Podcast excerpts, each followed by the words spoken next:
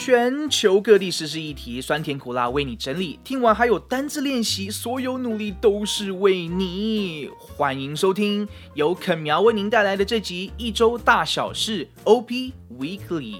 And it's time for some news.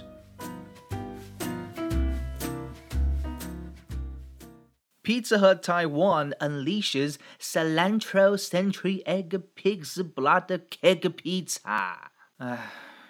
When it comes to food, Taiwan holds all kinds of delicious cuisines from street food to Michelin star gourmet dishes. When it comes to creativity, Taiwanese are known to be talented in the technology industry, producing smartphones and nanochips. However, when it comes to disaster, I, I mean, masters, Taiwanese people are surely the masters of food creativity. And that brings us to our topic of the day the cilantro century egg pig's blood cake pizza. What the? In recent years, Pizza Hut and Domino's have marketed a number of eclectic pizza flavors based on foods and beverages popular in Taiwan. We have pearl milk tea pizza, which is boba pizza durian pizza, strawberry stinky tofu pizza, and zongzi pizza, which means rice dumpling, and ramen pizza, and spicy hot pot pizza. Seriously, I'm all for creativity, but those foods are good on their own. Why would you make them pizza toppings? A brave netizen who tried the pizza shared his experience on Facebook. He described himself as a fan of both century eggs and a pig's blood cake, but was perplexed by why the two combined into a pizza would be so disappointing. But still, people who love the taste said, It's really not that bad. I think it tastes alright. When asked for his take on the new pizza, Taiwanese actor Aaron Yan Yan Yalun described it as Michelin level, while reassuring that Pizza Hut did not pay him a dime to promote their pizza. 一周大小事 OP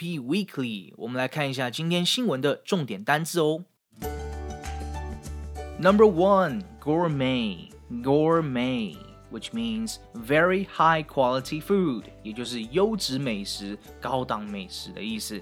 for example, you can say, Sharon was very satisfied with the gourmet meal, so she gave the waiter an extra tip.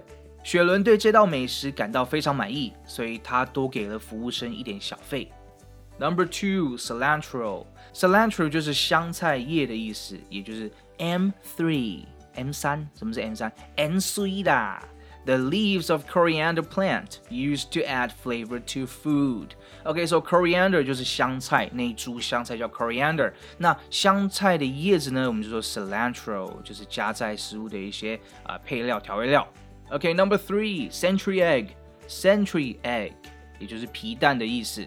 which means a Chinese delicacy made by preserving an egg in its shell in a mixture of charcoal and lime for around a hundred days. A century egg is also called hundred year egg or thousand year egg。因为当外国人第一次来到中国看到皮蛋的时候，他们很难去想象这个到底怎么做的，所以想说啊，这这么黑啊，这么这么棕色、这么暗沉的这个蛋呢，一定是做了百年，一定是做了千年之久才会有这个样子，所以就叫它千年蛋或者是百年蛋哦。Number four, eclectic, eclectic. which means rather than following a single system, different methods, ideas, and beliefs can be combined to create the most useful solution. For example, you can say, We appreciate the fact that he adopted an eclectic stance on his controversial issue. 我们欣赏他在这个有争议性的议题上采取兼容并蓄的立场。Number five, topping topping OK topping 就是淋在食物上的配料，或者是撒在上面的配料。A sauce or many pieces of food that is put on top of other food to give extra flavor and to make it look more attractive. For example, you can say, What toppings would you like for your pizza? Would you like some pineapples? 你的披萨想放什么配料呢？ 来点凤梨如何 ？Last but not least, number six, perplex. Perplex. Okay, to perplex means to confuse and worry someone slightly by being difficult to understand or solve，也就是使困惑、茫然或者是使担忧的意思，让人困惑，让人担忧。For example, you can say. The COVID 19 pandemic has continued to perplex people around the world till this day. 新冠肺炎疫情至今仍然困扰着世界上的所有人。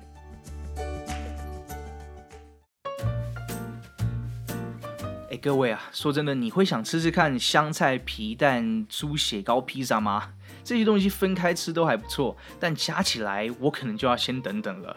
有些网友甚至说，只要不是加凤梨。都可以接受，哎，这个我认同，哎，我会想去夏威夷玩，但是给我夏威夷披萨的话，那就真的是，请支援收银了。意大利的网友看到台湾这则新闻之后，留言表示，如果好吃的话是没关系啦，毕竟最一开始有人在披萨上加上番茄的时候，也是有引起一波纷争的哦，就交给时间和众人来决定它好不好吃喽。最近肯苗去 Costco 买了一盒纯的 cheese pizza。上面什么料都没有，就只有浓浓的 cheese，其实很好吃诶，配几颗蒜头也非常搭哦，大家可以试试看。我是觉得我们台湾人啊，不要因为这样就继续乱搞披萨了。